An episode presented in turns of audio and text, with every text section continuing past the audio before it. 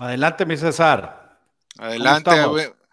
Bien, amigas y amigos NFLeros, bienvenidos a su programa desde las líneas. Hoy, día 26 de agosto del 2020. Me acompaña mi compadre, el sabueso Alberto Rins. Eh, estamos ya prácticamente ya dos semanas de arrancar la NFL. Hoy ahí en el cotorreo de la liga les vamos a platicar del tremendo susto que nos sacaron con esas 77 pruebas positivas entre 11 equipos que se dieron el fin de semana. Fue bueno, fue malo ¿Qué nos deja como, de cómo va a enfrentar la liga este, una situación similar ya durante la temporada? En la sección de, las líneas analizaremos la división sur y este de la conferencia nacional. Y en la parte y sección de fantasy revisaremos un par de mock que hicimos por ahí Alberto y yo, para que vean por ahí cómo andamos nosotros drasteando. ¿Cómo estás Alberto? Buenas tardes. ¿Qué tal César? Muy bien, muy bien, gracias. se está pasando muy rápido las semanitas antes de la NFL.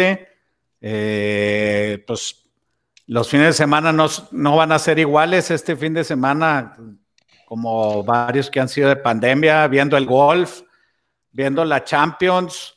Creo que la Champions termina un buen episodio. Fue, un, fue una buena, eh, como, como un caso de éxito, yo lo veo, porque pues estuvieron, ante la pandemia hicieron algunos cambios, entre los más importantes, pues nomás hicieron un partido, eh, en vez de ida y vuelta, un partido todos en la misma ciudad, ciudad neutral, y ajustaron el número de cambios, entonces creo que, creo que deja un buen sabor de boca eso y nos da, nos da buena esperanza que puede haber muy buenas... Eh, eh, muy buenos resultados con, los ajustes que los diferentes deportes han, han, estado haciendo. Entonces, eh, pues tremendo susto entre, creo que el domingo en la mañana amanecieron los, los hasta 11 equipos, tuvieron ahí eh,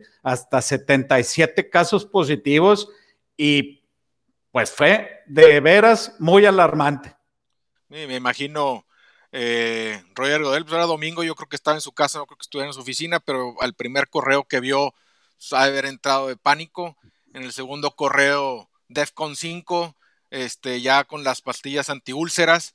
Este, yo creo que ya cuando llegó el cuarto caso dijo, a ver, espérame, no, no, no puede ser. Si llevamos este, tres semanas con un conteo bastante, bastante bueno, eh, en donde la semana pasada, en donde, bueno, la, tasa de positividad que traía la liga cuando empezaron era de 1.9%, la siguiente semana fue del 0.8% y la semana pasada se hicieron 58 mil pruebas, en donde salieron seis casos positivos y, de ninguno era jugador. Entonces, eh, eh, ahí ya fueron cosas que tuvieron que pues, revisar bien con el laboratorio que les, presta, que les presta el servicio, que se los va a seguir haciendo, que de hecho es el mismo laboratorio que presta el servicio para la burbuja de la NBA ahora en los playoffs. Eh, la verdad es que en la NBA no, no, había pasado nada así como, como esto, ¿no? En la NBA no pasó. Así es, exactamente. Entonces, parece que ya identificaron el problema. No sé si fue ahí una cuestión de contaminación, es lo que estaban manejando, pero creo que nos deja eh, el, cómo va a funcionar la liga en estos casos, si se llegan a dar, sobre todo si son muy cerca de, los, de los juegos. Si esto pasa un sábado o un domingo en donde ya hay partidos, creo que la filosofía es, oye, el que no pueda jugar, no puede jugar, y el que sigue, sigue, que es básicamente la filosofía que tiene la, NFL desde siempre, este, con next man up. next man up, y a seguirle jugando. Eh, y también mensaje de ¿Va a haber juegos sí o sí? No sé cómo tú la veas. Eh, bueno, viéndolo, eh, vi algunas notas de cómo los entrenadores los despertaron a las 2, 3 de la mañana, eh, precisamente el domingo. Algunos equipos cancelaron sus, sus prácticas, otros dijeron, pues los que estén buenos, eh, y, como que había mucha confusión, mucha frustración en, eh, cuanto a, mm, pues yo había seguido todos los protocolos y ahora resulta que salí positivo y em, pues empieza la mente a ver de, dónde, qué fue lo que hice y, empiezan a, tratar de encontrar a dónde, en qué parte del protocolo está fallando. Y, y, pues de repente, no sé cuántos días se tardaron en decir, ah, nos equivocamos. Y, pues ya los protocolos ya lo estaban cambiando. ¿no? Que fue, sí, sí empezaron a realizar protocolos, pero sí, el, el mismo domingo por la tarde, más bien en la mañana, en el transcurso de la mañana y en la tarde, empezaron a darse cuenta que esto era por los mismos protocolos que tienen ahorita este, establecidos, el cual es, oye, sale un caso positivo, esa persona se aísla y se le trata de hacer una prueba lo más rápido posible para confirmar que no haya sido un falso positivo. Este, se le hace ahí el, el, la búsqueda de contactos para ver quién más pudo haber estado infectado y también separarlos y tratar de hacer las pruebas lo más rápido posible para descartar lo que precisamente pasó ahora. Eh, todos movieron, yo creo que esa es, otra de, de, lo que nos deja, es todos movieron sus entrenamientos o las juntas que han tenido, si las tenían en la mañana, en la tarde, si las tenían en las tardes, las cancelaron para el día siguiente. Y eso es algo que la liga ha comentado que va a tener un poco de flexibilidad en cuanto a los juegos. Oye, si llega a pasar algo parecido, una madrugada de domingo y ese día hay juegos, oye, pues el juego era a las 12, muy probablemente lo podamos mover si no para la tarde, para la noche, para tratar de, identificar si estamos hablando de falsos positivos o no, de poder quitar, si necesitas que llegue alguien pues, de, tu practice squad para completarte, dependiendo del caso que, de los casos que hayas tenido, que puedan llegar. Eh, así es más o menos como lo está. Claro, representa también un super reto en logística, porque si te toca en, en, on the road y tenías este, pensado regresarte este, a tu casa ese mismo día, pues hay que buscarle hospedaje a 100 personas. Eh, eh, creo que es difícil para los general managers. Y cuidando, y cuidando el tema de, de, controlar del contacto, ¿no? Sí, la Susana distancia pues, también. Oye, y, eh, creo que ahora cambiaron. si tienes un positivo, te hacen dos pruebas más. así y si cualquiera de las dos sale negativo, entonces es un, un falso positivo. Mm, tienen que salir las dos. Tienen que salir las dos. Tienen que salir las dos. Si no, no. Incluso los, los, casos en donde las pruebas no arroje un resultado, este, se va a tratar como si fuera un caso positivo y va a entrar en ese protocolo de, de exclusión. De, dos en 24 horas. Exactamente. Entonces, probable, eh, lo más seguro es que quede que la prueba definitiva va a ser en, en, en sábado, ¿no? Para ver si puedes jugar o no el domingo.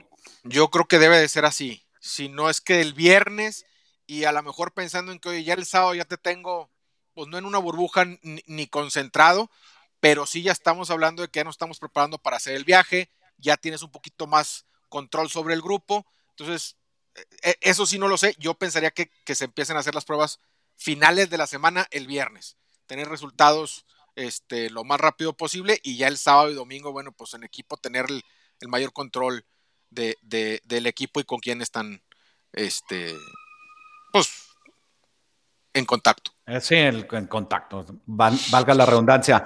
Yo tengo que 111 jugadores han entrado a la lista de, COVID-19 list, así, le, así le pusieron, y que actualmente de 2.500 jugadores hay tres con, con activo, o sea, positivo eh, y que no han salido negativos. Sí, Entonces, una pregunta, de los que mencionabas, de los que mencionabas son a partir de que empiezan training camp o de toda la temporada? Digo, perdón, o de todo el año. Eh, creo que ha sido todo el año. El, COVID-19 list ha sido este, un acumulado. Un acumulado. No tengo el dato. Miller y se me olvidan por ahí otros que. Pues varios de Dallas también. Y salieron positivos, pero previo a que, a que se empezaran los, training camps, así es. Sí, creo que, que, por ahí también los de... Pues son números alentadores. Son números alentadores por los porcentajes. Eh, están el daily taste, el daily tasting testing, o sea, están haciendo pruebas todos los días hasta el 5 de septiembre. Lo que no sé es si le están haciendo a todos, ¿sabes? O sea, a todos los jugadores todos los días o, o van todos los jugadores, todos los días, todo el staff, todo el que esté involucrado en el equipo. Órale. Por eso, por pues eso están, por eso están siendo como 58 mil pruebas semanales, más o menos. E, es lo que te comentaba de la semana, de la semana del 12 al 20, se hicieron 58 mil pruebas en donde salieron nada más seis positivos y ninguno de ellos era jugador, eran, eran de parte del, staff. Era parte del staff. Sí. Bueno, si estás de acuerdo, hacemos un recap de quién ha anunciado algo de, sus estadios. Habíamos platicado que eh, los Raiders ya habían dicho que no, Washington había dicho que no, o sea, nada en la temporada. Houston acaba de anunciar que su primer juego no va a haber fans. No va a haber. Creo que por ahí los Rams también anunciaron que no va a haber fans. No va a haber. Eh, Kansas creo que todavía está. Los Kansas creo que dijo que sí. Que, no, que, este todavía está esperando la, autorización para 13 mil o una cosa así, ¿no? con 13 con mil jugadores. Miami, para el primer juego. Miami creo que también dijo que sí, sí podrían arrancar, pero creo que sí ha cambiado un poquito ahí el, el, el stand de los que habían dicho que no al principio, que dijeron, bueno, no arrancamos, o al menos los primeros tres partidos no, o al menos hasta octubre, luego vemos. O el primer juego, ¿ah? Así o sea, como que están haciendo week to week, ¿no? O sea, ya dijeron, el primer juego no va a haber nadie, pero por ejemplo, los Texans pues abren en Kansas, luego su segunda semana eh, va en Houston, entonces como que están diciendo, bueno, a lo mejor al final de septiembre sí hay, sí podemos meter algo de fans. Como que pues, no cerrarse la puerta, ¿no? Claro, ¿tú crees que es justo? Ay, híjole. Justo, parejo, eh, no sé si sea justo para los fans, o sea, decir, oye, pues si yo vivo aquí y está, eh, eh, no está tan grave, pues debería poder ir a un, a un, a, un juego. sí. Yo creo, te digo, yo creo que para los equipos, porque sí ha habido varios, varios coaches, por ejemplo el de Minnesota, en donde ya dijeron que arrancan ellos sin fans, dicen, oye, no se me hace justo yo ir a visitar a alguien y que ahí sí haya que si hay espectadores cuando en mi estadio no lo hay. Me, me pone en desventaja. Le creo la parte en donde es injusto, pero no creo que sea muy relevante a lo que se pueda pasar. O sea, eh, si tú platicas, digo, no platicas porque pues no tengo el gusto, pero si oyes las declaraciones de, de jugadores y exjugadores sobre todo, dicen, yo he jugado en estadios de 9 mil, 13 mil, 16 mil personas, no, no, no, es como que el ruido va a hacer que me tape el casco para escuchar, no, no es nada, no, la presión de la gente no, no es lo mismo a un estadio lleno de 60, 65 mil, entonces sí creo que es injusto, creo que la liga debería de ellos poner sus reglas, no, no dejar, bueno, sí, estas son las reglas, digo, apegándose a lo que cada estado y la ley de seguridad de cada estado diga, pero sí tenerlas definidas, que creo que no las tiene. Nada más, dijo, bueno, este, si en sus estados los dejan, pues adelante. Sí, como que es un tema más de, normatividad eh, pues estatal o, local, más bien, local. Así es, sí, pero creo que por ahí unas reglas le quitaría la parte de, de que si es justo o injusto. Yo creo que no, los coaches en donde no va a haber este, gente, creo que están bien en defenderse y decir, oye, es injusto porque yo voy a estar sin gente. Eh, están en su pues, papel, están tienen que presionar, así es. Están diciendo lo que, lo que les conviene y jalar agua para su molino, pero sí no creo que sea un factor que, determine o, que influya mucho en el juego. ¿no? es irrelevante. Y, como que podría rayar en, no sé si te acuerdas, hace muchos años que había un castigo porque el público gritaba y el, y el coreback no podía dar la señal, no, me acuerdo cuántos años duró eso, pero pues era algo como que ahorita lo ves y es, algo, pues era algo ridículo y ahorita dices, bueno, 5 o 10 mil personas pues no me van a hacer que no, que la, dificultad.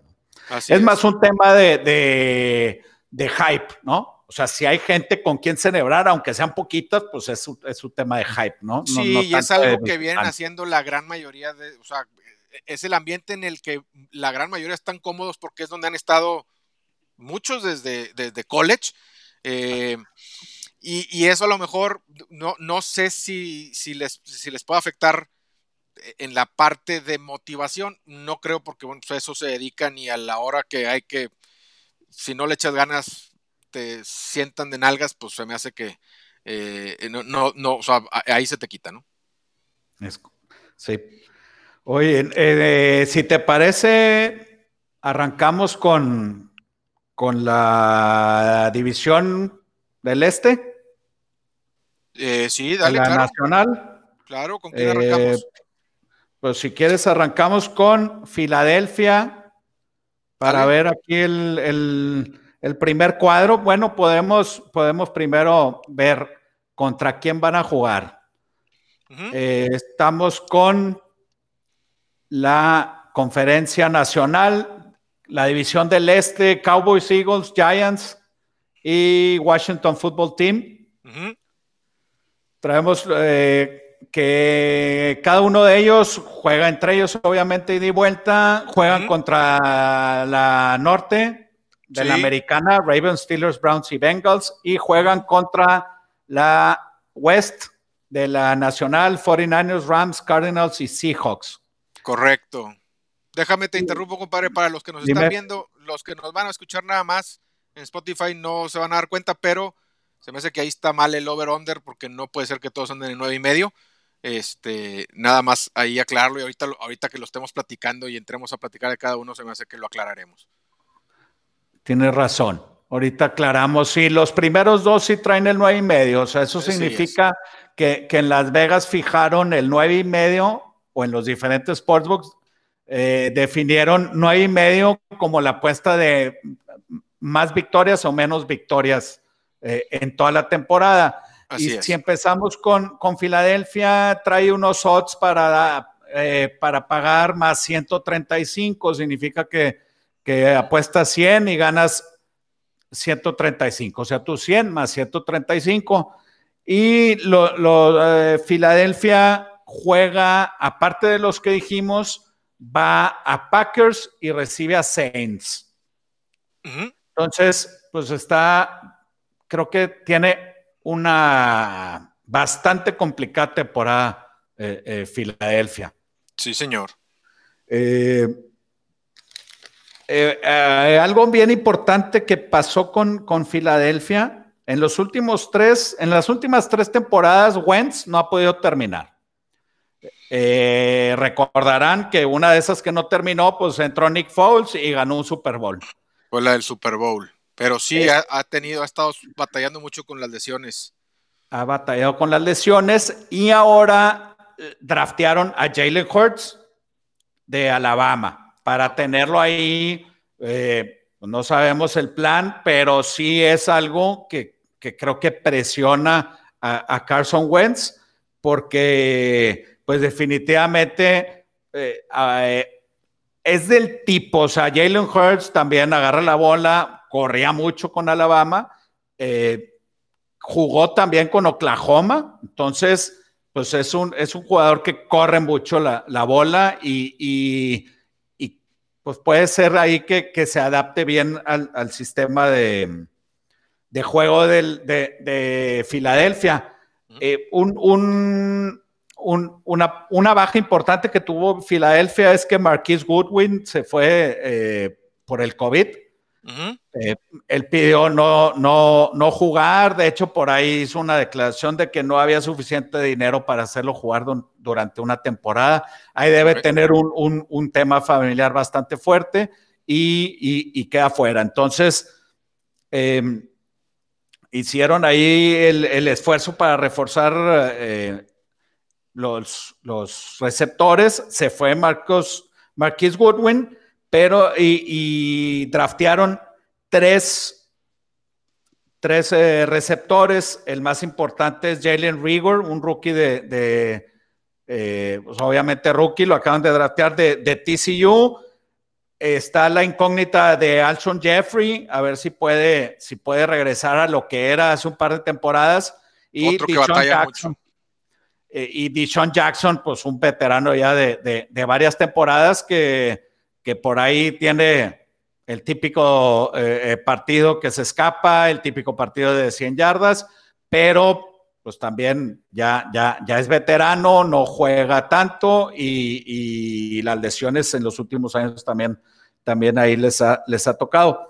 Le ha tocado. Eh, tienen un par de rookies también, ahí una quinta y una sexta ronda que, agarraron ahí para reforzar este tema.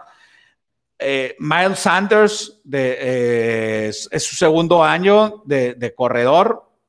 Creo que, se esperan muchas cosas de él, se espera que, sea el estelar.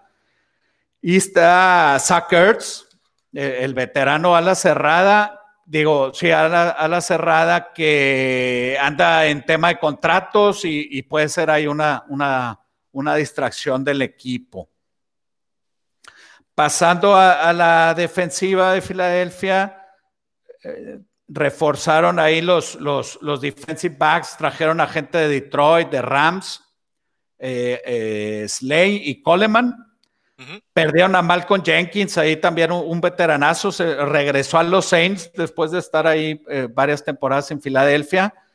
Y em, como dato, pues no sé si curioso o extraordinario, jugó el 100% de las jugadas defensivas los últimos, de, en sus últimos cinco años. Seis años estuvo ahí, cinco años jugó el 100% de las defensivas. Entonces realmente es una, es una baja eh, eh, que le debe doler ahí a la, defensiva. La línea defensiva sí es de lo mejor que trae. Trae tres jugadores muy, muy buenos ahí, la, eh, Filadelfia. En linebackers puede perder, no, no, trae, no trae, un, buen, no trae un, buen cuerpo de, linebackers. Ahí podría ser su, su, debilidad, ahí el centro del campo como, como dije ahorita, sí tiene una, una, una, em, pues muy dura, muy duro schedule. Creo que Las Vegas puso el número exacto como para no saber si irte arriba de nueve y medio o abajo, porque dentro de, dentro de su división yo creo que sí puede ganar cuando menos cuatro juegos. Si le roba eh, dos a cada uno de las, de, las conferencias, ahí son ocho y Packers y Saints, pues está bien difícil. Entonces, em, creo que se puede quedar en la línea en nueve, pero recordemos que esta división, el 8-8 o el 9-7, puede ganarla. Sí, pero fíjate que yo, por lo mismo, lo, lo complicado que está la, el schedule que tienen y vamos, que, sus playmakers, o bueno, los que deberían ser sus playmakers fuera de su, de su corredor, ya son, ya son veteranos con, con, historia de lesiones. Eh, híjoles, eh, está muy, muy agarradito de alfileres, ¿no? Cualquier, un par de lesiones por ahí te descarrilan todo el equipo yo sí lo veo como que va a ser bajas. Es una de las líneas, es uno de los over-unders que, se me que, que, yo creo que calculo todavía más abajo. Yo les espero un 7-9 eh, terminar, terminar la temporada. No creo que llegue y los tengo ahí catalogados en el under y, me gusta mucho el under. Pero bueno, eso lo vamos a platicar la siguiente semana. Me gusta mucho el, el, el under de ellos. No creo que lleguen a los nueve juegos. Entonces, y, y digo, ahorita platicamos de los otros equipos, pero tú el gallo es Dallas para, para, esta, para esta división o crees que hay una sorpresa? No, creo que el gallo es Dallas y con eso si quieres me arranco, me arranco con, Dallas porque este, entra ahí el, nuevo coach Mike McCarthy que viene con toda, le da toda la esperanza al, Cowboy Nations, no solo a que van a regresar constantemente a playoffs, sino que los va a llevar en el camino de llegar al, al objetivo que es ganar un Super Bowl de ellos. También con él llega Mike Nolan, el nuevo coordinador defensivo que pretende ahí hacer un cambio en el esquema defensivo y cambiarla a una defensiva híbrida de, de 4-3, 3-4 eh, frontales. Este, y creo que ese es el punto clave para el éxito de Dallas. Este, que, esa, que esa transición en la defensiva roja, que puedan llegarle más a los corebacks contrarios, eh, mejorar la secundaria y crear un poco más de turnovers, porque el año pasado fueron, creo que fue la tercer peor defensiva en, crear entregas de balón. Entonces, si McCarthy y, y, Nolan logran eso, creo que la ofensiva se encarga del resto. Aún perdiendo al, centro Travis Frederick, que se, retira por una enfermedad autoinmune, eh, tienen una, una línea ofensiva este, es un trabuco, como todos los años, a lo que nos tienen acostumbrados. Dak Prescott lo veo muy motivado, uno por la cuestión de la lana, porque quiere ese contrato grande que no le, dan. Todavía no le dan, le, pusieron el, el, el, TAC de franquicia, creo que por ahí va a ganar bien poquito, unos 34 millones de dólares este año, eh, pero quiere los big bucks, quiere un contrato a largo plazo, ganando pues, unos 40 millones al año. Eh, pero también lo veo muy concentrado eh, y comprometido con el equipo. Cuando salen las noticias del, COVID, él prepara en su casa un, lugar para poder invitar a los, sus compañeros de la ofensiva a, seguir practicando, a no perder el ritmo, este, a, estar en sintonía y poder arrancar mejor la temporada. Eh, aparte de eso, le agregas que llega el Sooner de Oklahoma, este CD Lamb, y completa a un cuerpo de receptores con Amari Cooper y con este Gallup, que se me hace que van a ser uno, uno, dos, tres de los más fuertes y peligrosos de la liga. Tienen a Elliot, a Ezequiel Elliot, que sabemos también que es un muy buen corredor, que se beneficia muchísimo con esa línea y creo que con McCarthy al frente, este, seguirá y se afianzará como uno de los pocos corredores de batalla que quedan de, eh, de, los que juegan todas las jugadas, ¿no? Eh, y tienen un schedule bastante amigable. Eh, creo que dentro del strength of schedule de toda la, la liga es el, discúlpame ahí porque me les caí, pero es la, es la, la tercera schedule más fácil de, la, de, de, todos los equipos y creo que con eso les da más que suficiente para ganar la división y para irse en el over. Creo que el, llegar a 10, un 10-6 está más que, más que cantado. Me sorprende decir eso de Dallas porque yo nunca me le subo al, al carrito ahí con ellos, pero este año se me hace que sí. ¿Tú cómo lo ves? Mira, eh, siempre, siempre son complicados los juegos de división y en esta división se complican siempre. Este, ahí con, las rivalidades, son de las rivalidades más viejas.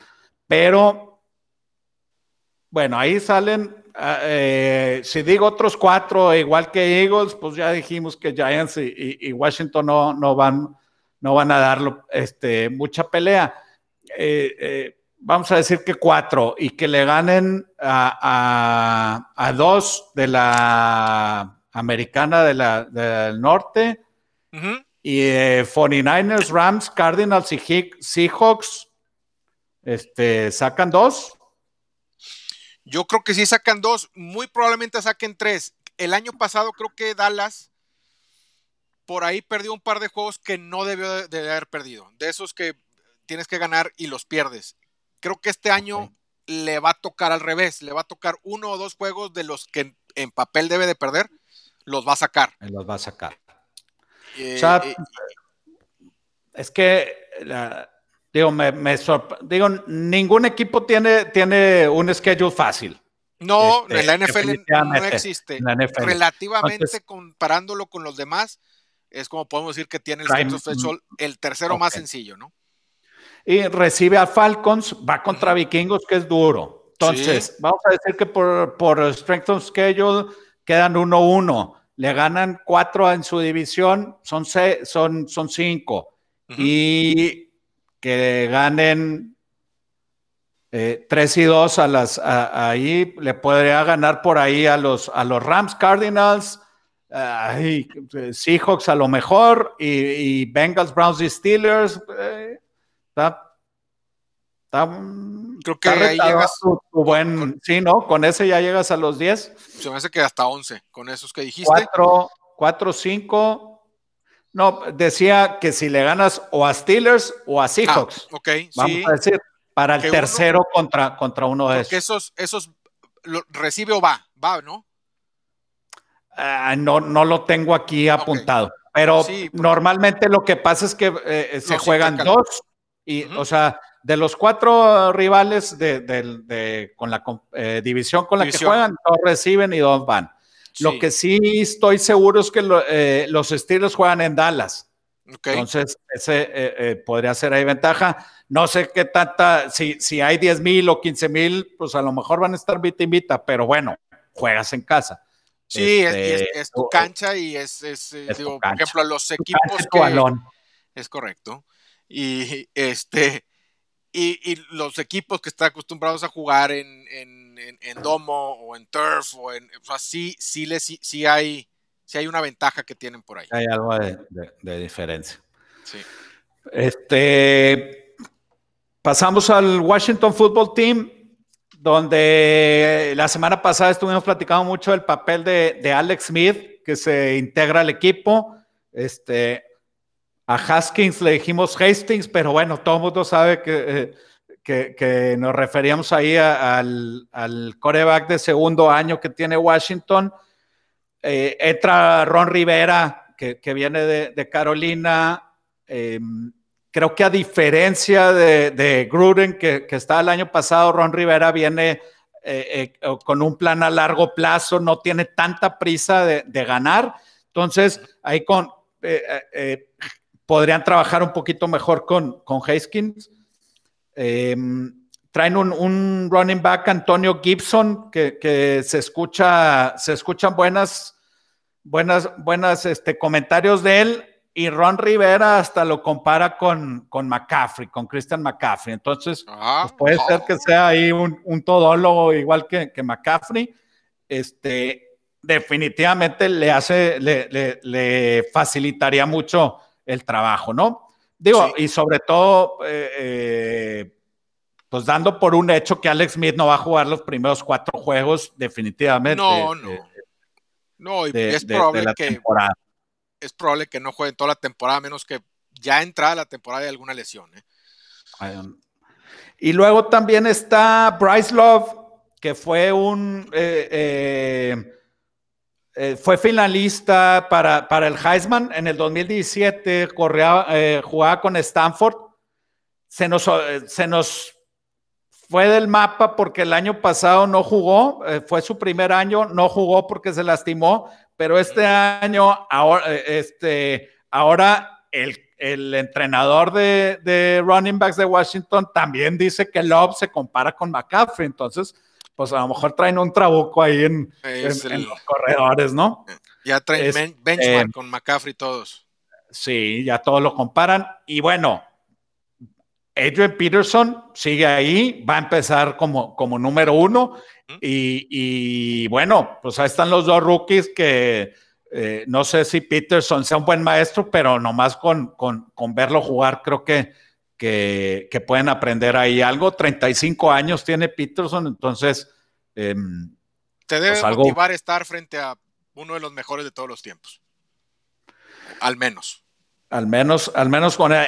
En los, en, los receptores es donde pues está el eh, segundo año eh, de McLaurin y pues prácticamente hasta ahí. No, no hay, o sea, andan buscando quién, quién, quién le haga del otro lado. Eh, Antonio Gandhi Golden fue el, fue el, eh, el rookie que agarraron de wide receiver. Si pasamos a, la, parte defensiva de, Washington, pues eh, draftearon a Chase Young de Ohio State, second, second overall obviamente es, eh, viene a ser un, upgrade a la, línea defensiva. Eh, por ahí está entrando, igual que Ron Rivera, Jack del Río, que también eh, ya es, es, un experimentado de muchos años en la NFL. Bajas, Cinco y medio, yo creo que se quedan en, cinco. Es, eh, bajas, es un desastre el equipo. Este, tanto en la, digo. Bueno, traen también el escándalo ahí del dueño, ¿te acuerdas? Traen el escándalo del dueño. Ahorita estoy, digo, ahorita cuando empezamos, empezaron a llegar notificaciones en donde el comisionado sacó un, un pues un memorándum dirigido a este sobre la situación de Dan Snyder los demás socios están presionando para que venda el equipo. Eh, no sé si por ahí vaya que ya se decidió que va a vender el equipo. Eh, está esa parte. Ron Rivera me, gustó cuando llega al equipo y le quitan también en algo este, mediático y por ahí político, le quitan, él llegaba no nada más como entrenador, sino también como con las funciones de general manager le quitan las funciones de general manager para dárselas a, otra persona. Entonces dije, bueno, eso va a hacer que se concentre más en el equipo, en el, desarrollo, en llegar con la disciplina que él sabe impulsar. Desgraciadamente hace una semana le diagnosticaron un, tipo de cáncer, no me acuerdo cuál es. Está bien, él dice que está eh, detectado a tiempo y que su, eh, o sea, se, ve, se está confiado en que puede vencer la enfermedad, pero pues eso también te, pone otra cosa en la cabeza, este, que, que, no te va a dejar concentrarte. Entonces, le veo muchas cosas este, fuera de la cancha que involucran eh, al equipo y sí veo muy difícil que logren sacar esos cinco ganados. Creo que por ahí ganan tres, que creo que fue el mismo número el año pasado. Sí, 3-3 el año pasado. Sí. Complicado. Está, muy complicado. Em, pasamos rápidamente a los, a los Giants. Los Giants, no sé qué decirte los Giants, no, sí tengo. Este, la verdad es Daniel, que. Daniel Jones que lo quieren golpear, dijeron. Daniel Jones dice Joe Judge que, no lo van a proteger. que le quiere quitar la camisa roja y que ya le toca que le den unos golpes, como si los cuarenta y tantos sacks del año pasado no hubieran sido suficientes. no fueron suficientes. Este, pero llega este coach nuevo que es Joe Judge, eh, de, de la vieja escuela, de los que cree que todo es disciplina. Las declaraciones que hace es, oye, Aquí jugamos y en lo que se haga en la cancha, cuando te equivocas, tiene repercusiones en donde las vas a pagar en el entrenamiento. Entonces es de esa escuela y, es a lo mejor una identidad que sí nos recuerda a los gigantes de Nueva York. Creo que esa identidad de una defensa dura, un equipo disciplinado se ha ido perdiendo. Es la primera temporada oficial ya donde se terminó la era de eh, Eli Manning. También con Joe Judge llega eh, este Garrett, el que era el, head coach de, Dallas, que fue por más de 13 años ahí. Eh, me gusta mucho el futuro del equipo de Gigantes, porque es un equipo muy joven, de los más jóvenes de la liga. Este, y, tiene unos coaches que yo creo que le van a ayudar a, poder desarrollarse. No creo que sea esta temporada, pero bueno, primero tienen que dominar los esquemas nuevos que traen, que traen los coaches. La llegada de Garrett se me hace un super plus para toda la, toda la franquicia. Este, digo, nos gustaba echarle de lo conservador que era en su play call con Dallas y cómo nunca los, llevó a donde se pretendía que llegaran. Pero no podemos negar que es excelente en el desarrollo de corebacks. Lo vimos con Romo, lo vimos con Dak. Son dos corebacks que no llevaban con, un este, pedigrí de, de haber sido seleccionados en rondas altas. Entonces creo que eh, va a encontrar la forma de cómo explotar más las cualidades de Daniel Jones, de Barkley y de Evan Engram, que es el Tyrant que yo creo que lo usan muy poco. Sí se lesiona seguido, pero creo que, creo que pueden incorporarlo un poquito más al juego. Eh, la línea ofensiva mejora, eh, que eso es bueno porque no, no batallaban mucho ahí con la línea ofensiva. con el tackle Andrew Thomas, que fue la selección 4. Eh, la defensiva, no, ahí sí no le veo gran mejoría. Igual, mucho joven con el cual se puede desarrollar, pero el año pasado fue la antepenúltima defensiva en puntos.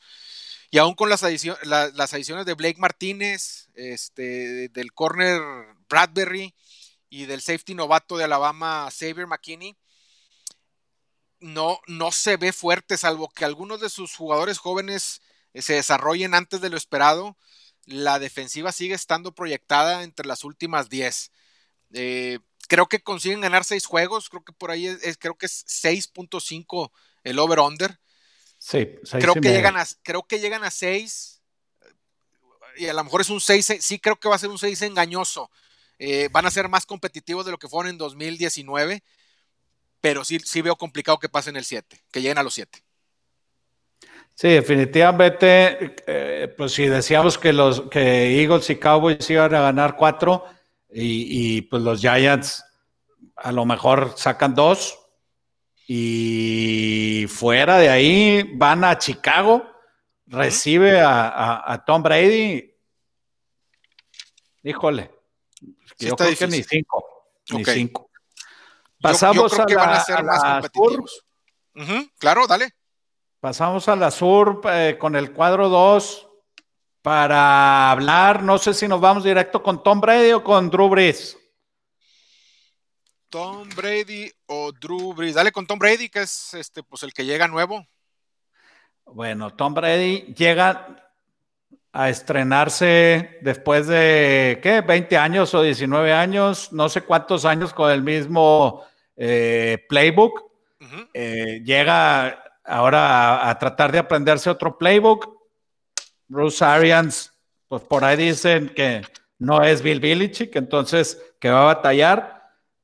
Em, y, lo, y, lo mismo, pues sin, sin, sin preseason, sin, sin los suficientes drills. Claro. Trae, trae un par de receptores buenísimos, Chris Godwin, Mike Evans. Se suma eh, su compadre Gronk, que, lo regresan. Traen un rookie right tackle. Eh, entonces, híjole, pues siempre es preocupante traer ahí eh, un rookie. Fue, creo que de, de primera ronda, como quiera, no, no, Tampoco no van a poner al que sea a, proteger a Tom Brady, pero pues no sabemos si va. A, mi duda ahí con los Bucks es si van a poder darle la protección que necesita Brady. Brady suelta muy rápido los balones, eso sí, cuando necesita los suelta muy rápido, pero eh, pues Winston se movía mucho más, como quiera, le dieron muchos sacks, como quiera em, eh, el año pasado. Y, como quiera mandó un sin, sin un, eh, muchísimos touchdowns y muchísimas intercepciones, Wilson. Entonces, por ahí el tema de, la, de, que le den el tiempo. Traen un buen corredor con Ronald Jones, que, que, que, va a su tercer año. Él ahorita es el número uno, pero está eh, Keyshawn Bond, que, que fue un third rounder, que, también por ahí ahorita no lo tienen contemplado para, para, mucho, para mucho juego, pero eh, se esperan cosas buenas de él, pero ahorita no, o sea, lo va a desarrollar un poquito más Bruce Arians y traen a LeSean McCoy para un, este, pues para mm, eh, un backup ahí de, para darle respiración a a Ronald Jones y como quiera, pues McCoy todavía, todavía le quedan unos añitos. En eh, los defensive backs muy jóvenes. Eh, tienen, todos tienen menos de, o dos años o menos de, experiencia. Entonces, yo no creo que Tom Brady pueda ganar esta división. no, digo, está Nuevo Orleans, no hay forma de que la gane. Eh, creo que el, hype que hay porque llega Brady, pues es, es, lógico y siempre lo va a acompañar. Eh, más si sacas de retiro a Gronkowski, eh, más porque las armas ofensivas parece que están ahí, o más bien están ahí. Creo que la defensiva se está hablando muy bien de ella, pero sí creo que está un poquito sobrevalorada, porque el año pasado veíamos los shootouts que, tenían. Eh, Winston dando la pelota, eso, eso es lo que puede cambiar en donde Brady es más conservador, es un mejor pocket passer y no es alguien que normalmente este, arriesgue mucho el balón para sus entregas. Entonces eso es lo que puede llegar a cambiar, que a lo mejor le dé un poquito de respiro a las defensivas, pero sí creo que están un poquito sobrevalorados y creo que van a estar ahí en la rayita entre el 8 y el 9. Si la línea, si mal no recuerdo, creo que era 9 y medio. ¿O, cuánto, o cuánto estábamos con... con... Box. Eh, es 9 y medio. Es, 9 y medio. No platicamos contra quién juegan. Eh, juegan contra la AFC West y contra NFC North.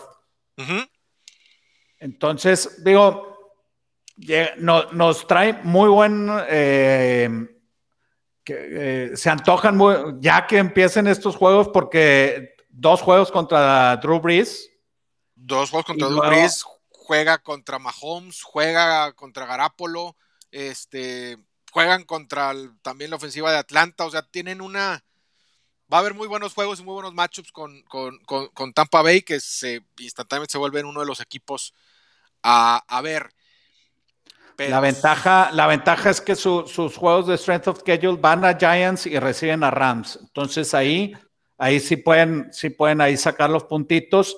Este, Lions, Bears, pues está, está, está, como dices tú, a lo mejor va, sí pueden andar ahí por el 9 eh, o 10, pero los Saints, los Saints deben de... sí, los Saints deben de, deben de, ganar eh, esa división, ¿no? Es uno de los rosters más completos de la liga eh, y que se, han, que se han quedado con la división tres años seguidos para luego, bueno, pues perder en playoffs de forma dramática. su defensa, obviamente su fuerte es contundente su ofensiva, pero su defensiva es, es, muy buena, está dentro de las top 10, tiene buen upside, es muy sólida, sobre todo contra la corrida. Van 43 juegos seguidos, incluyendo playoffs, que no permiten a un corredor de 100 yardas. Eh, se les va el linebacker AJ Klein y el safety Bombell, pero lo suplen ah, con el linebacker Zach Brown, que es rookie, y con Malcolm Jenkins. Ahorita decías que, se había ido, regresa Malcolm Jenkins ahí a la posición de safety. Si mejoran contra el pase, que ese, era su, que ese es su talón de Aquiles en la defensiva, creo que dan el salto a ser una de las top 5 defensivas de la liga, o bueno, por ahí de las 6 y las 7, porque, porque está complicado. Y en la ofensiva, aunque el, año pasado con Teddy Covers, esos cuatro juegos les fue muy bien y no perdieron, sigue siendo el equipo de, de Drew Brees y creo que llega hasta donde el latinado brazo de Brees llegue. Los lleve. Eh, Así es, el éxito depende de él. 82 eh, TDs contra 17 intercepciones en los últimos tres años. Le añaden por ahí a, Emmanuel Sanders, que va a estar saliendo del slot. Thomas, Camara, Cook, el multioso de Tyson Hill. Este, es, una super ofensiva. Refuerzan la línea ofensiva con mi tocayo César Ruiz, el Wolverine. Eh, Sí, juegan dos veces contra el nuevo Tampa de Brady, dos veces contra Tanta, que no es un flan.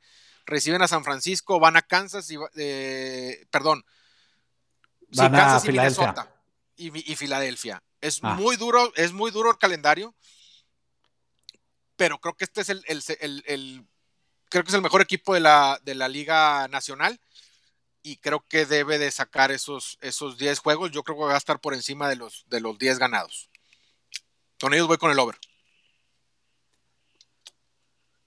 Bueno, pues no, no tengo mucho que decir porque la verdad es que no se ven muchos juegos que puedan perder. A lo mejor pueden perder con Box, a lo mejor pueden perder con Filadelfia, eh, Minnesota, Chiefs. Son cuatro juegos duros, duros que tienen. Bueno, se nos va a acabar el tiempo, entonces, eh, si estás de acuerdo, le doy muy rápido a, las Panteras de Carolina que platicamos la, eh, semana pasada que, había unos coaches rookies, pues uno de ellos es, el de Panthers, traen coach rookie, Matt Rule, que viene de, Temple y de Baylor, de, colegial, que le dio muy buen giro a, los, a esos dos programas. Traen de coordinador ofensivo a Joe Brady. Tiene 30 años. Joe Brady viene de ser el coordinador ofensivo de LSU con, con Burrow y ahora ¿Eh? Pues, le, toca, le toca a Terry Bridgewater eh, eh, pasar las, las, jugadas a Terry Bridgewater. Entonces, por rookie, rookies, rookie, rookies y lo, la defensiva es la, la más joven de toda la liga. Ok. entre 23 y 24 años es la, defensiva más, más, este, más joven y eso creo que la vez pasada Cleveland era el que lo traía, eh, traía esa, esa estadística y no le fue nada bien.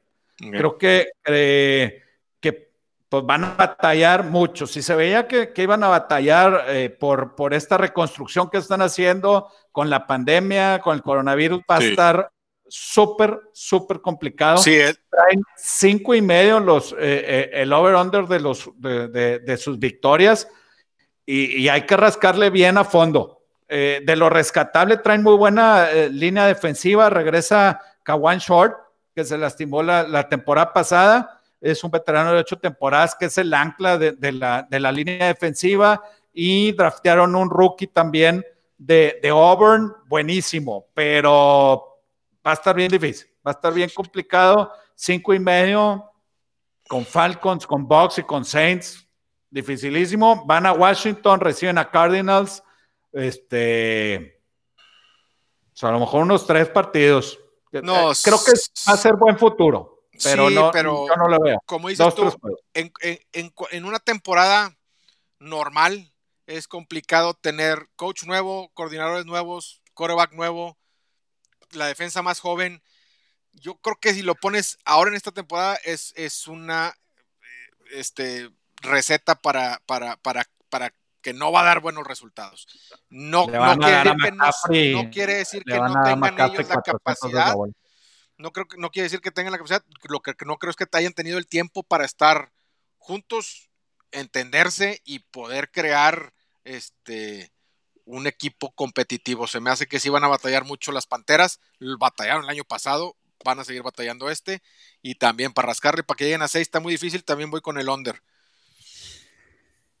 Terminamos con los Falcons antes de pasar rápidamente al Fantasy. Sí, nos vamos con los Falcons, que otro, eh, la temporada pasada, el 19, un desastre con arrancando con un 1-7, pero cerraron con un 6-2, entonces, bueno, eh, se llega con mucha esperanza a este, a este nuevo año. Se, el, el, coach Dan Quinn se dio la defensa el año pasado después de ese 1-7, se la dio a un, a un asistente eh, Rahim Morris, creo que sí, Rahim Morris se llama el, coordinador defensivo, este, y la defensa cambió totalmente, empezó a generar entregas de balón y empezó a ser mucho más competitiva y se vio en los resultados, ¿no? Pasaron de estar permitiendo 31 puntos a, 18 puntos por partido, eh, pero aún con la llegada de Jay Terrell, que es el, fue el pick 16 de Clemson, la secundaria es un punto muy débil de esa defensa.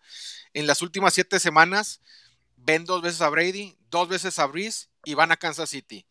Muy complicado cierre. Ahora el inicio tampoco es fácil porque van a Seattle, este, y, van contra Dallas y van contra y van a Minnesota. Está muy complicado. La ofensiva sigue de seguir funcionando bien con Matt Ryan. Eh, igual, como el año pasado, estoy seguro que va a tener otra sólida temporada. Tiene a Julio Jones, a Riley, a Treadwell, a Hurst. Esos cuatro jugadores son todos de primera ronda. El talento ahí lo tiene. La línea ofensiva no parece que haya mejorado mucho. Si no mejora mucho, no le veo, o sea, no, no, no va a servir mucho que haya llegado Gurley.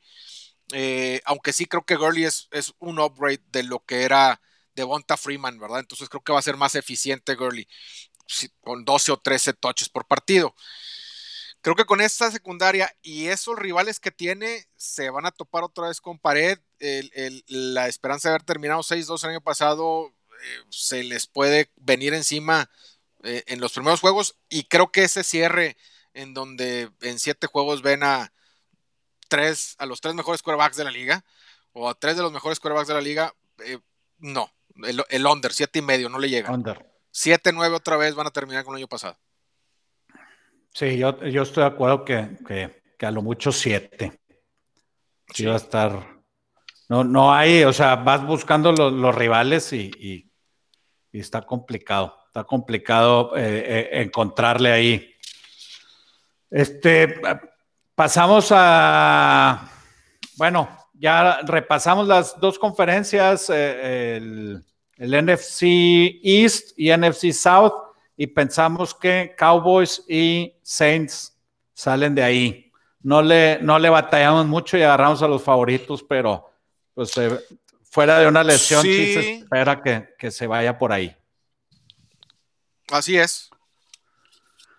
Este, bueno, como quedamos la, la, semana pasada, vamos a hablar de los últimos minutos que nos quedan de un par de mock drafts que hicimos cada quien Em, em, César hizo su mock draft eh, en la posición 6 y yo la hice en la posición 7 para que, pues para ver ahí las decisiones. Em, si quieres, empezamos por ver cuántos running backs consideras que son elite. Yo tengo, yo, yo tenía el pick 7 y agarré a Michael Thomas porque pienso que agarraron a McCaffrey, a, Barkley, a Ezekiel Elliott, a Camara, a Cook y a Henry. Sí. Entonces dije, ya, ya no hay otro elite y agarro a Michael Thomas.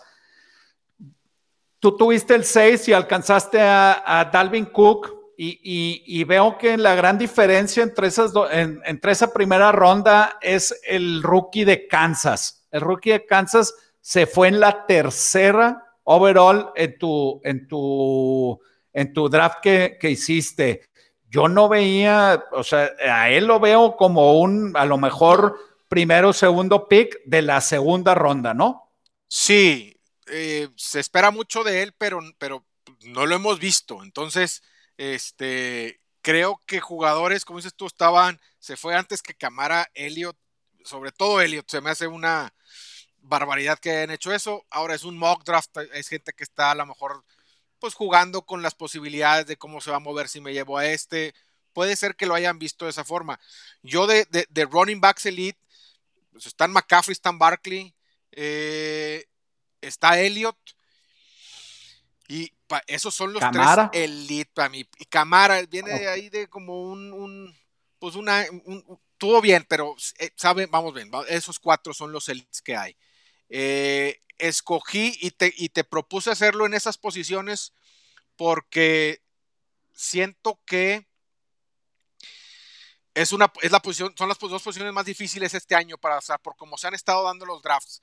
Llegas en un punto en donde, sí, evidentemente en el 6-7, el, el, mejor jugador que está en el, en, en, el available en el board es, es, es este Thomas, el receptor de Nueva Orleans.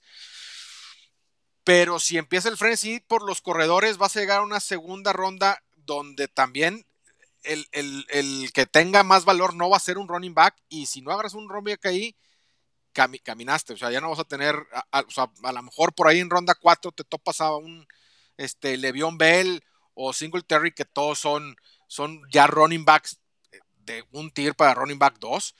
Eh, entonces sí me, me parece que es una posición muy complicada y que hay que concentrarse. Yo inicialmente, como tú, hubiera preferido agarrar a Thomas porque era lo que mejor había. Y prefiero a Thomas antes que a Cook. Pero sabiendo cómo se desarrollan ahí los, los drafts y cómo vas quedando en esa posición, dije, es que voy a irme por un, por un corredor y me fui por, por, por, Dalvin Cook, este, que bueno, pues ahí las, las mil yardas el tema de salud es lo que nos puede llegar a tocar. Pero también quería decirte que, en, sobre todo, otra vez volviendo a lo mismo, la temporada rara que estamos viviendo, por los tiempos reducidos en los que han tenido de training camps, yo, yo prefiero draftear a alguien que va a estar bajo el mismo sistema, con el mismo coach, con los mismos compañeros, para quitarle un poquito de incertidumbre a qué es lo que va a pasar, cómo lo van a introducir en la ofensiva, cómo, Todas esas cosas eh, las estoy tratando de minimizar en estos drafts. Eh, entonces sí, me fui con un corredor para... Y esa sería la, estrategia. Sí. Esa, esa sería una buena estrategia, o sea, no tratar de ir de, con los, con los eh, jugadores con, con... Si ya hay tantas variables en esta temporada, pues de perdido quitarle una, ¿no? Exactamente, eh, de, eso se trata. Y en la siguiente ronda también me fui con un corredor, fue con Aaron Jones.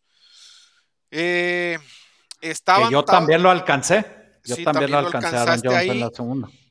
estaban por ahí todavía este, eh, Chris Carson y Melvin Gordon como corredores ahí después de él. Melvin Gordon, yo ahorita lo tengo bloqueado, aunque se fue con mis broncos.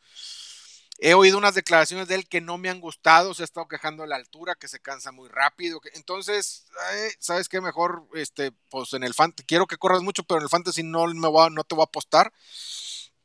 Y Chris Carson es un jugador que lleva dos años seguidos con más de mil yardas.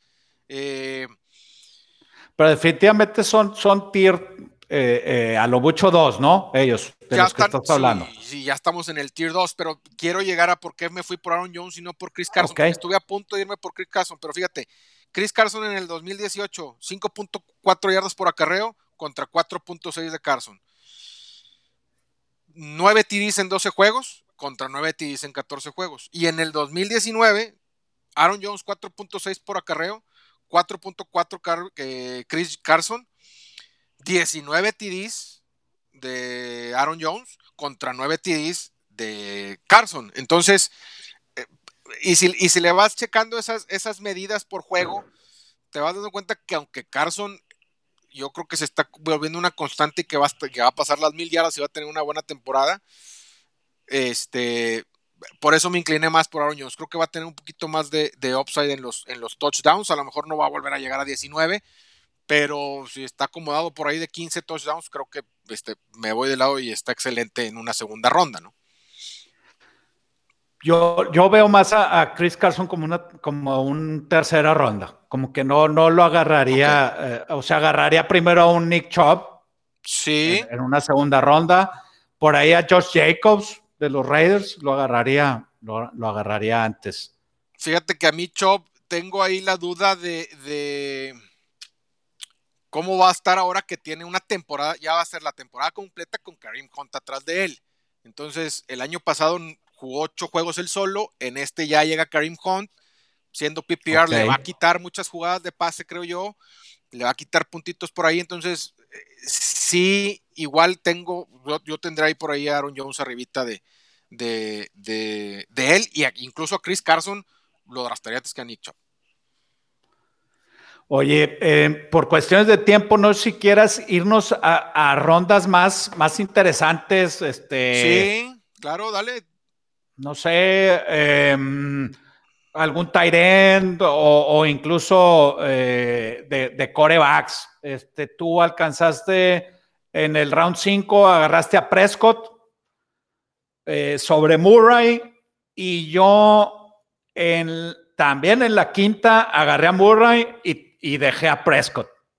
Entonces, em, bueno, primero, obviamente está Lamar Jackson y está Patrick Mahomes, que son super tier one, y luego ya vienen los demás que, que, sí tienen ahí, ahí un bajoncito eh, eh, en cuestión de, de, mm, producción de, fantasy. Entonces, ¿por qué agarré yo a Kyle Murray? Creo que va a ser un buen año para Kyle Murray y, y, bueno, aquí es cuestión de, que, de, de pensar quién trae más, ¿no? tú, este, agarraste a, a, a, Prescott y, yo agarré ahí a, a Kyler Murray. Y si nos, si nos vamos a, rondas, a rondas este, más adelante, no sé cuál creas tú que sea una, una ronda César, más, más interesante por ahí de la 8 que empiezas a, agarrar defensivas. Creo que eh, perdimos un poquito a César, pero. Aquí estoy ya de regreso. Pero, ah, aquí estás. Me fui a dar un rol un rato nada más. Este... Platicábamos de, no sé si alcanzaste a escuchar, ¿por qué preferiste a Dak Prescott que, que a Kyler Murray? Porque está en una de las mejores ofensivas. Eh, sí, sí, sí, digo, creo que eh, también mejora mucho el, panorama para Murray con, la llegada ahí de este de Andre Hopkins. Pero Dallas tiene este, una de las tres, cuatro mejores ofensivas, son muy explosivos. Dak Prescott, desde que juega en la liga, en Fantasy nunca ha quedado abajo del lugar número 12 en el ranqueo. El año pasado fue, dependiendo del formato, pero en la mayoría de los formatos, el que más puntos hizo Sabes que hay un punto de, Dak Prescott que, se me hace bien interesante.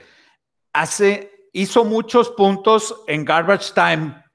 Tengo la impresión, no, no investigué ni nada, pero creo que hizo muchos puntos en garbage time que creo que ahora Dallas no los va a tener. O sea, como va a tener una mejor temporada Dallas, creo que, que por ahí no va a tener tanto garbage time y van a perder más, van a querer comerse el reloj un poquito más al final de los partidos. Esa es ahí una, una impresión que yo tengo que, me gustó agarrar a Kyler Murray antes.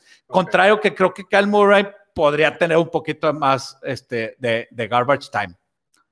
Sí, puede ser así. Yo lo que veo es, veo muy completa esa ofensiva. Veo que a él lo van a usar para todo y él va a querer que lo usen para todo porque se quiere ganar ese contrato. Eh, pero fíjate, desde que llegó a Mari Cooper, a Dallas. Da completa el 67.2% de sus pases, 8.04 yardas por, por, intento, 44 touchdowns contra 15 intercepciones en 25 juegos. Súmale 7 TDs corriendo. Estamos hablando de 2 TDs prácticamente por partido con un montonal de yardas. Eh, por eso me gusta más. Yo confío más en la estructura de cómo está la ofensiva de Dallas a la, a la, en la que está Kyler Murray. Por eso me fui por él. Vamos a, cerrar el programa platicando de los Titans. Tú agarraste a Hunter Henry en las 7 y yo agarré a Darren Waller en las 6. Darren Waller viene de una temporada de mil yardas, no haciendo mucho ruido. Este, creo que sí hice un poquito de reach ahí para, para un tight end en la sexta. Si no agarras a Kelsey, si no agarras a. ¿Cuál es el otro que se me está escapando? Eh, eh, que también es. Eh, Kittle, creo que, creo que ya 6, 7, 8 ronda, pero el Tyrant es de esos, de esos que tienes que estar cada semana viendo a quién meter. El, famoso streamer. Sí, la no sé qué, qué opinas tú. La mayoría porque no hay output de puntos de ellos, ¿no? Es, es, una, es una posición que se puede prestar mucho al streaming, pero pues, digo, fuera de que tengas a esos, a esos dos, no sé cómo él va a ir a Gronkowski, cómo esté regresando. Eh, yo en, en, el pick ahí de Hunter, no sé qué me pasó. La verdad es que Hunter viene de una temporada de 700 yardas y donde creo que no pasó las 40 yardas en los últimos cuatro juegos. Si a eso le sumas que le das un downgrade en, la posición de coreback, híjoles, no, no, sé cuál fue mi lógica para, para agarrarlo. Yo creo que iba por el lado de no van a estar tirando mucho como lo hacían antes, van a depender mucho de, Eckler, eh, sea quien sea el coreback, sea el rookie o, este Tyrod. Puede ser que por ahí eh, el, Hunter Henry, que tiene el, el, talento para llegar a mil yardas, a lo mejor lo, pueden usar un poquito más. Creo que por ahí fue esa lógica de agarrarlo, pero estoy como tú. Yo prefiero normalmente, en mi forma normal y en, drafts normales, este, es esperarme lo más que pueda un Tyrant si no se me acomodan las cosas para agarrar uno de los top 3. Eh, yo te quería mencionar que en este mock draft que, que, hicimos los dos, hay siete bancas o algo así que se me hace una cosa sí de locos. No, no, hay que, hay que bajarle. cambia mucho la forma en que drafteas. Eh, entonces hay gente que, oye, yo, yo voy a tener dos Tyrants, tres corebacks, pues eso te, te, te, lo da la, la, la, estructura del equipo, pero a mí no me parece que eso cree ligas competitivas. Uno, porque el wave wire va a estar básicamente vacío, va a haber muy pocos movimientos y es, creo que es un desincentivo hacia que haya trades dentro de la temporada cuando andamos buscando otras cosas porque tenemos una banca bastante amplia. Bueno, esto va a dar para, para el próximo programa. Ya vamos a tener que, despedirnos. Nos pasamos unos minutitos. La próxima semana vemos el, vemos el mío. Vamos a hacer otros dos. Creo que, que estuvo buena así la plática. Vamos a tratar de aventarnos las dos divisiones de la nacional más rápido para, para tener un poquito más de tiempo para hablar de, los fantasies, porque ya quedan dos semanas, dos, dos programas, nos aventamos el que sigue hablando de esas dos divisiones que nos restan, fantasy, vamos a ver qué novedades y para prepararnos para, para la última semana. Ya está, Alberto, qué gusto. Muchas gracias a todos los que nos escucharon, esperemos que ahí nos manden sus, sus, este, sus comentarios. Muchas gracias a toda la raza que se tomó la, la, la, molestia de mandarnos chats, de platicarnos, de, de, darnos un, un, feedback, buenos, malos y todo. Ahí la llevamos. Ya estamos. Muchas gracias a todos. Que estén bien. Nos vemos la próxima semana. Saludos.